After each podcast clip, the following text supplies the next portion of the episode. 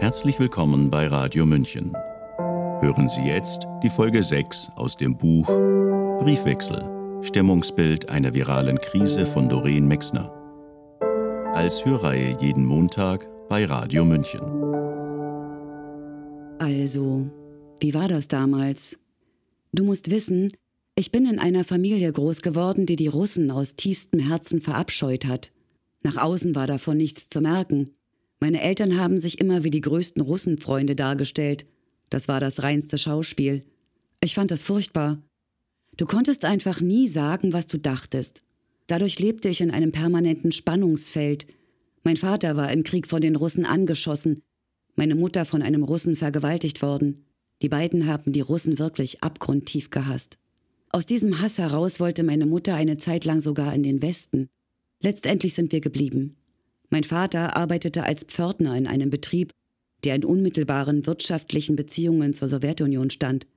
Aus diesem Grund hatten die dortigen Arbeiter die deutsch-sowjetische Freundschaft besonders hoch zu halten. Für meinen Vater bedeutete das, er musste nach außen etwas verkörpern, wogegen er sich innerlich wehrte. Einmal sollte er ein Parteilehrjahr vorbereiten. Das war ihm völlig unmöglich. Schließlich musste ich ihm helfen, damit auch tatsächlich alles auf Linie war. So war das. Dieses Doppelgesichtige war nicht schön. Deshalb habe ich beschlossen, mich niemals wieder politisch zu positionieren. Man weiß doch nie, wer was aus welchem Interesse heraus sagt. Ich kann das nicht durchschauen, und deshalb will ich mich nirgendwo mit hineinziehen lassen. Leider geht es in der Politik immer auch darum, dass irgendwer irgendwen instrumentalisiert. Das ist heute nicht anders als damals. Wer etwas anderes glaubt, ist ziemlich blauäugig. Ich will mit diesem Interessengerangel nichts zu tun haben.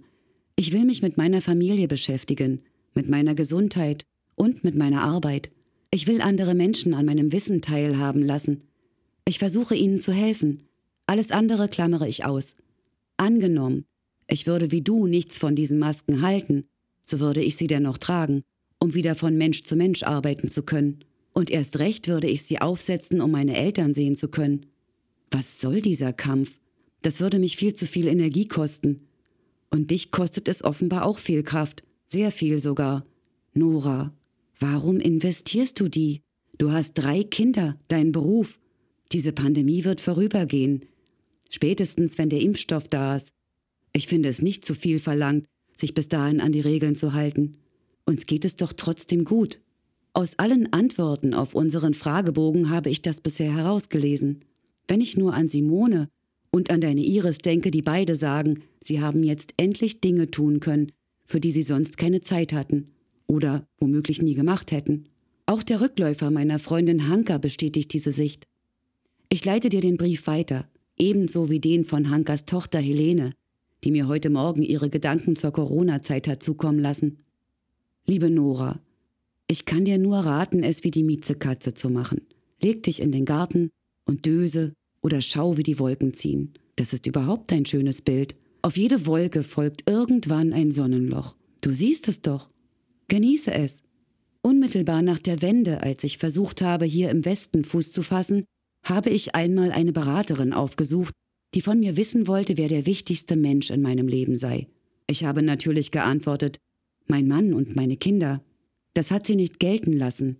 Ich habe ziemlich lange herumgeeiert, bis mir einfiel, dass ich dieser Mensch sein könnte. Das war eine Erfahrung. Mir sind die Tränen gelaufen. Bis die Erkenntnis wirklich bei mir angekommen war, hat es zwar noch einige Zeit gedauert, aber heute weiß ich, es ist wirklich so. Nur wenn ich mich bestmöglich um mich selbst kümmere und es mir gut geht, kann ich dafür sorgen, dass es auch meinen Liebsten gut geht. Nora, pass auf dich auf damit aber genug der Lebensweisheiten. Du hattest noch Fragen. Ich gehe sie ganz systematisch durch, sonst komme ich heute nicht zum Ende. So viel Spaß es mir macht, dir zu schreiben, merke ich doch, dass das Getippe ganz schön an meinem Handgelenk zerrt. Jetzt also kurz und knapp. Ob Ankes Mann wirklich Corona hatte, wissen wir nicht. Er wurde nicht getestet. Drei Wochen ging es ihm nicht so gut. Und in diesen drei Wochen ist er in Selbstquarantäne gewesen. Wir haben Ankes und Samuels Vermutung übernommen und gehen davon aus, dass er eine leichte Form von Corona hatte. Für ihre ältere Tochter war die Quarantänezeit im Übrigen sehr problematisch. Drei Wochen lang durfte sie nicht zu ihrer Freundin und ihre Freundin nicht zu ihr. Alle anderen Kontakte waren für sie, wie für die restlichen Familienmitglieder natürlich ebenso erledigt. Für Luise war das ein Drama. Damit umzugehen war eine Herausforderung für die gesamte Familie. Momentan geht ein Riss durch unsere Bevölkerung, leider auch durch Familien. Was du von deinen beiden Freundinnen schreibst, die anderer Ansicht als ihre Männer sind, habe ich auch schon gehört. In meinem Umfeld ticken die Familien aber eher gleich. Mit Michael habe ich immer wieder mal Diskussionen, in denen ich merke, wie groß seine Angst ist. Viel größer als meine.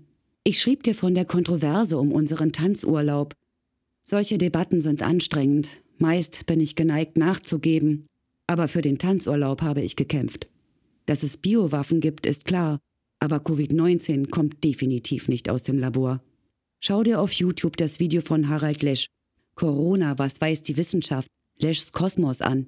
Harald Lesch, den ich schon lange schätze, erklärt wunderbar die wissenschaftlichen Zusammenhänge. Alles andere halte ich wirklich für abstruses Zeugs. Die Ärzte, von denen du schreibst, kenne ich nicht. Grundsätzlich finde ich es problematisch, wenn Beiträge beschnitten werden.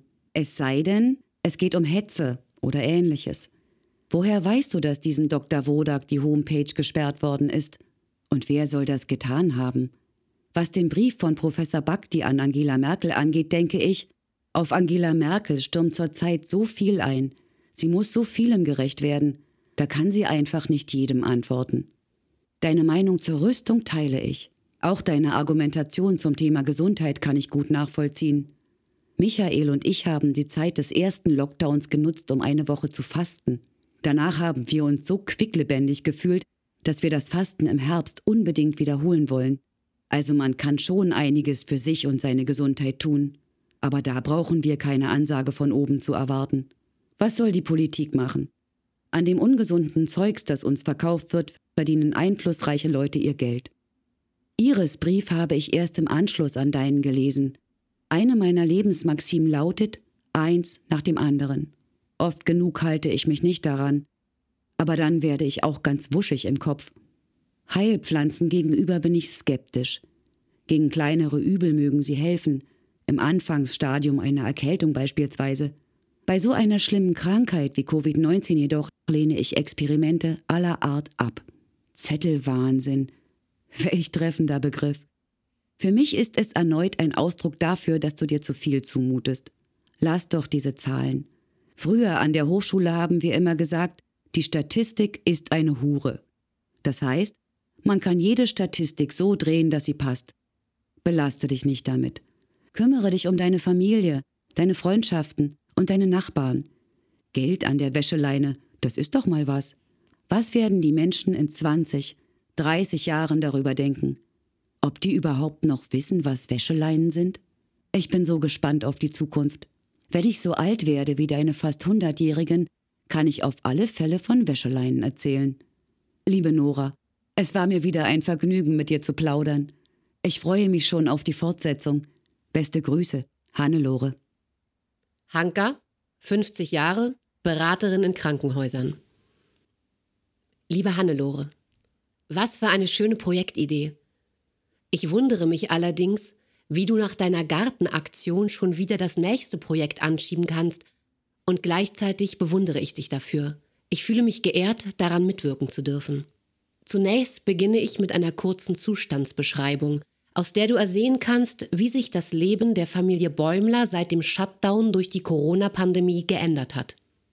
Am 20. März kam Linus mit der Information aus der Schule, dass der Unterricht nach zwei Corona-Verdachtsfällen vorerst ausfalle. Bereits wenig später, um 15.30 Uhr, erreichte uns die Botschaft, dass die Schulen in ganz Nordrhein-Westfalen ab dem 24. März schließen würden. Am selben Abend telefonierten wir mit unserer Tochter Helene in den Niederlanden. Sie erzählte uns, dass die Universität Maastricht den Präsenzunterricht eingestellt hätte und sie Schwierigkeiten habe, am Fernunterricht teilzunehmen, weil ihr Computer Probleme bereite.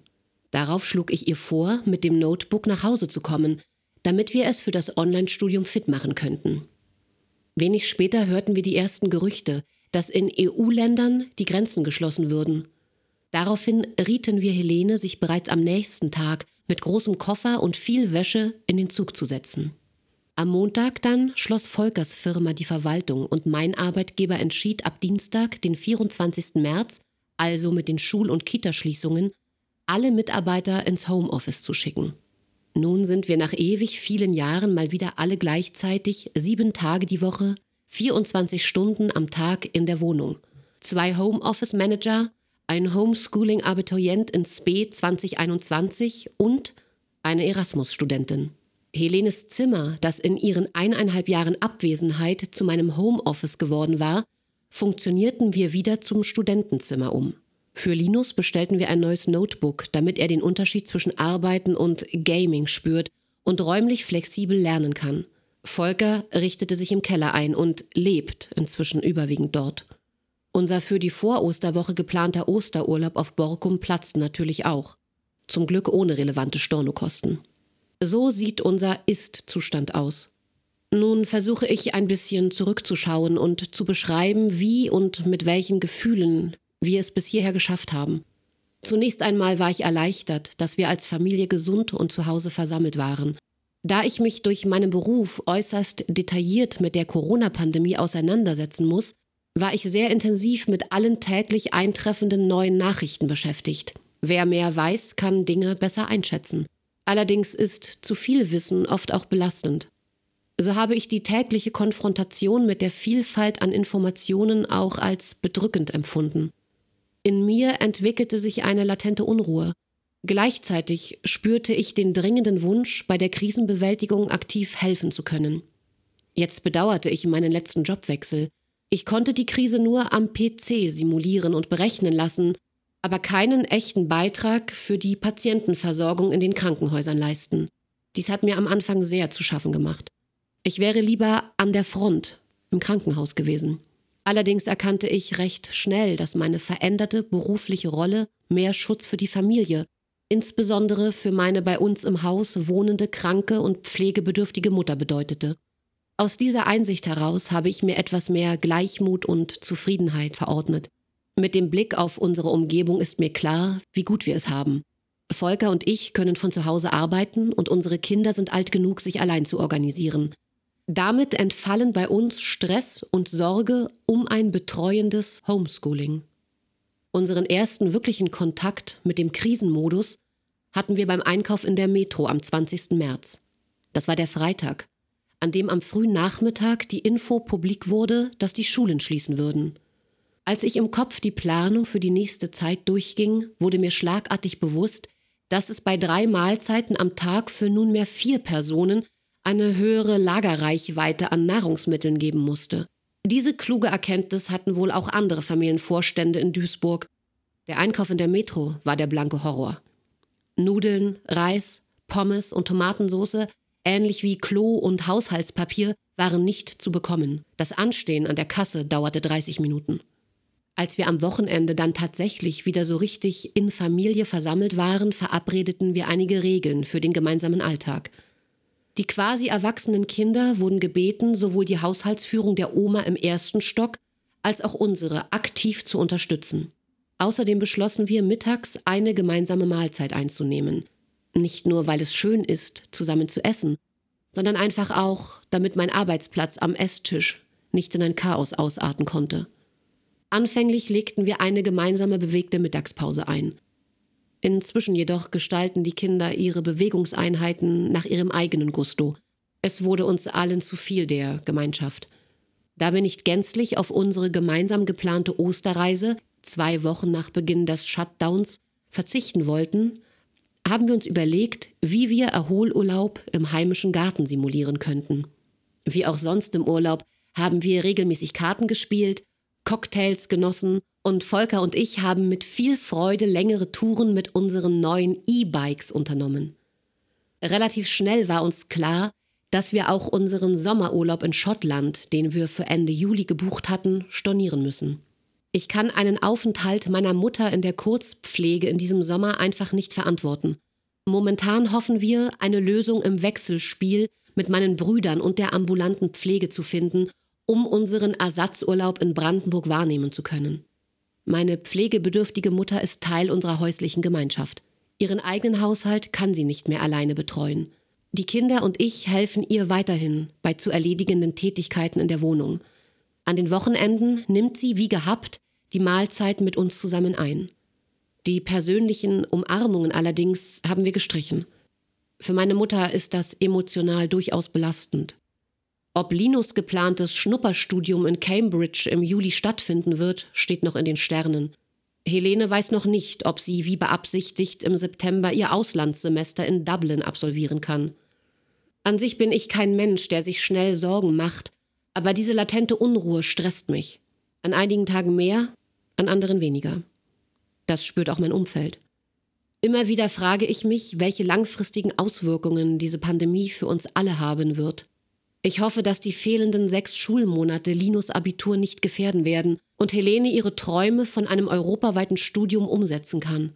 Sehr betroffen macht mich, dass sie aufgrund der Quarantäneregel nicht in ihr Studentenzimmer kommt und auch ihren Freund in Maastricht nicht mehr regelmäßig besuchen kann. Grundsätzlich denke ich, dass uns die Pandemie noch eine ganze Weile beschäftigen wird es besorgt mich, wie massiv die Einschränkungen im gesamten öffentlichen Raum sind und welche erheblichen volkswirtschaftlichen Schäden wir mit dem kompletten Shutdown produziert haben. Derzeit befasse ich mich damit, wie die von mir betreuten Krankenhäuser wieder zu einer normalen Routineversorgung zurückkehren können. Je tiefer man in das Thema einsteigt, umso klarer wird allerdings, wie sehr wir auf die Verfügbarkeit von Impfmitteln und einem Therapeutikum angewiesen sind. Wenn ich auf die Zeit des Shutdowns zurückblicke, kann ich sagen, dass ich eine etwas größere Gelassenheit entwickelt habe. Ich weiß das Glück unseres großen Gartens sehr zu schätzen. Ebenso wie das wochenlang herrliche Wetter und die damit möglichen schönen Ausflüge und gemeinsamen Bewegungseinheiten. Unser Familienleben ist nach acht Wochen Shutdown immer noch harmonisch. Ich freue mich darüber, dass Linus inzwischen sehr verlässlich und strukturiert seine Aufgaben organisiert und abarbeitet. Eigentlich gibt es nichts, worüber ich mich ärgern könnte, abgesehen von der latenten Aggressivität, die einige Menschen im Supermarkt an den Tag legen. Irritierend finde ich das unkoordinierte Handeln und Kommunizieren des NRW-Schulministeriums sowie die immer wieder etwas verstörenden Inputs in Form von Twitter-Nachrichten einiger Politiker. Wenn du mich nach einem Ausblick, nach meinen Erwartungen für die Zeit nach Corona fragst, bin ich sehr vorsichtig. Ganz ehrlich, ich sehe noch keinen danach. Für das Gesundheitswesen wird das Thema mindestens zwölf weitere Monate absolut vordergründig sein. Für unser privates Umfeld hoffe ich jedoch sehr, dass das länderüberschreitende Reisen schnell wieder möglich sein wird. Mein Bruder, der in Tschechien wohnt, darf eventuell das gesamte Jahr nicht nach Deutschland kommen. Das ist sehr schade, zumal niemand weiß, wie lange meine Mutter noch leben wird. Ich wünsche mir sehr, unsere Freunde und die größere Familie bald wiedersehen zu können. Darüber hinaus freue ich mich auf den nächsten Besuch in der Sauna und im Schwimmbad und hoffentlich auf bald wieder regelmäßigen Theatergenuss. Außerdem sehne ich den Moment herbei, da ich wieder direkt in Krankenhäusern beraten darf. Hannelore? Das wär's von meiner Seite. Ich hoffe, es ist nicht zu lang geworden. Helene ist auch gerade am Schreiben. Sobald sie fertig ist, schickt sie dir ihre Sicht auf die Dinge. Meine Mutter kann leider nicht mehr gut schreiben. Vielleicht findest du jemand anderen in ihrem Alter. Wie geht es dir und euch selbst im Shutdown? Viele liebe Grüße. Ich muss jetzt mal weg vom Rechner. Hanka. Helene, 22 Jahre, Erasmus-Studentin. Liebe Tante Hanne, Mama hat mich gebeten, mich an deinem Corona-Projekt zu beteiligen. Das mache ich gerne. Ich habe mich bemüht, deine Fragen nach bestem Wissen und Gewissen zu beantworten. Ich hoffe, du kannst etwas damit anfangen. Liebe Grüße, Helene. Zunächst hielt ich Covid-19 für ein Phänomen, das nur China betraf. Dann aber wurde mir sehr bald bewusst, dass dieses Virus wahrscheinlich auch den Rest der Welt beschäftigen würde. Zu diesem Zeitpunkt hatte ich allerdings noch keine Vorstellung davon, welche Ausmaße die schnelle Verbreitung des Virus annehmen sollte. Als die Zahlen immer eindeutiger wurden, war ich einerseits erleichtert, weil ich nicht zur Risikogruppe gehörte und selbst bei einer Infektion vermutlich überleben würde. Gleichzeitig jedoch begann ich mir große Sorgen um meine Großmutter zu machen. Vor allem fürchtete ich mich davor, sie unwissentlich anzustecken. Als die Lage in Europa zunehmend ernster wurde und die Länder beschlossen, Grenzen und Universitäten zu schließen, kehrte ich schnellstmöglich aus den Niederlanden in mein Elternhaus in Duisburg zurück. Sowohl mir als auch meinen Eltern war es wohler zumute, wenn ich bei ihnen zu Hause wäre. Meinen Freund musste ich in Maastricht zurücklassen und konnte ihn längere Zeit nicht sehen.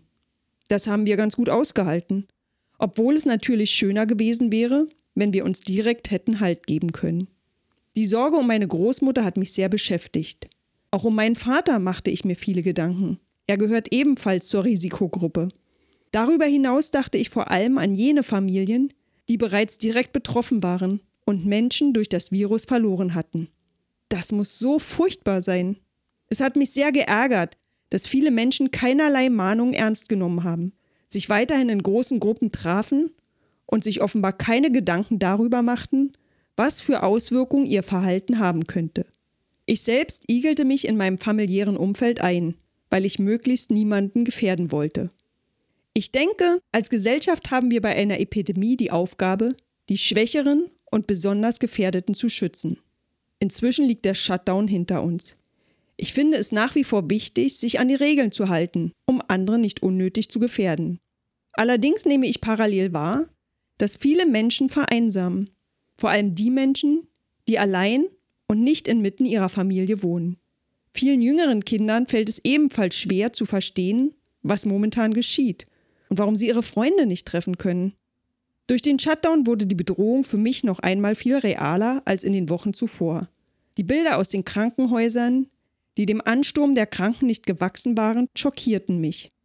Mittlerweile scheint es glücklicherweise bergauf zu gehen. Dennoch glaube ich, werden wir wohl sehr lange mit Corona zu tun haben. Momentan denke ich viel über die Zukunft nach. Wird diese Krise unsere zwischenmenschlichen Interaktionen beeinflussen? Welche Auswirkungen hat Corona auf die Wirtschaft? Wahrscheinlich wird es mehrere Jahre dauern, bis sich die Märkte erholt haben und die Lieferketten wieder funktionieren. Allerdings wage ich zu bezweifeln, ob sie dann noch so global vernetzt sind. Zudem denke ich, wird ein großer Teil der Menschheit unter den Folgen von Corona zu leiden haben. Viele leiden ja jetzt schon. Bei all dem bin ich aber auch immer wieder überrascht, mit welcher Kreativität die Menschen dem Ganzen begegnen und sich gegenseitig durch diese schwere Zeit helfen. Selbst dann, wenn sie keinen persönlichen Kontakt haben dürfen. Ich selbst habe mich so gut wie nie mit meinen Freunden verabredet. Wenn, dann nur mit einer Person. Ersatzweise habe ich sehr viel telefoniert. Meinen Freund habe ich während der Krise lediglich zweimal gesehen. Die Pandemie hat mir vor Augen geführt, dass offene Grenzen gar nicht so selbstverständlich sind wie bisher angenommen. Meine vielen Freunde und auch meine Gesundheit weiß ich heute deutlich mehr zu schätzen. Die Krise hat mir vor Augen geführt, wie dankbar ich für all das sein kann. Vornehmlich auch dafür, hier in Deutschland zu leben. Obwohl die einzelnen Bundesländer viele verschiedene Ansätze haben, scheint das Krisenmanagement im Vergleich zu Ländern wie Italien und Spanien wesentlich besser zu funktionieren. Das Gesundheitssystem ist nicht überlastet und die Todesrate niedrig. Wenn man sich hingegen die USA anschaut, mit ihrem nur wenig oder gar nicht funktionierenden Gesundheits- und Versicherungssystem, kann man nur froh sein, in Deutschland zu leben. Als Erasmus-Studentin mache ich mir natürlich Gedanken über mein Auslandssemester. Ab September wollte ich eigentlich in Dublin studieren. Ob das möglich sein wird? Bisher habe ich keinerlei Nachricht von der Austauschuniversität.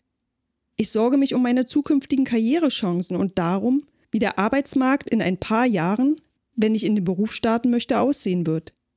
Immer wieder lese ich, dass Krisen dieses Ausmaßes langfristig betrachtet den größten und nachhaltigsten Einfluss auf die Altersgruppe der 18- bis 25-Jährigen haben. Leider gehöre ich zu dieser Gruppe. Dennoch hoffe ich, dass meine Zukunftsperspektiven nicht vollständig aussichtslos sind. Für die Zukunft rechne ich generell damit, dass bestimmte Maßnahmen noch eine Zeit lang aufrechterhalten werden müssen, bevor wir zu irgendeinem Zustand zurückkehren können, der sich auch nur ansatzweise Normalität nennen lässt. Ich erwarte ebenfalls, dass die Wirtschaft sich nicht so bald erholen wird und wir noch lange brauchen werden, um wieder ein Niveau zu erreichen, das dem vor der Krise halbwegs ähnelt. Derzeit hoffen viele Menschen, dass die Corona-Krise eine Chance für Veränderung sein kann. Beispielsweise für einen digitalen Wandel oder den gerade noch rechtzeitigen Stopp, um die Klimaerwärmung zu verlangsamen oder sogar aufzuhalten. Ich bin da nicht sehr optimistisch. Die Menschheit hat es nicht geschafft, diese Dinge nachhaltig zu ändern, als die Zeit dafür war. Nun, da sich jeder um sich selbst sorgt, wird für die Umwelt kein Platz bleiben. Wenn ich mir etwas wünschen dürfte, wünschte ich allerdings, dass ich mit diesen Überlegungen falsch liege. Außerdem wünsche ich mir, dass meine Familie gesund bleibt und meine Eltern weiter in ihren Berufen arbeiten können.